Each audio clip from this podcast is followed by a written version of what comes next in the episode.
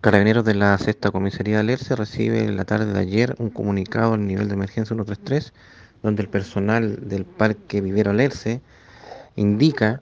que habría al interior una persona, una mujer adulta fallecida al interior del parque, por lo que Carabineros en forma inmediata se constituye en el lugar, a ir al sitio de suceso,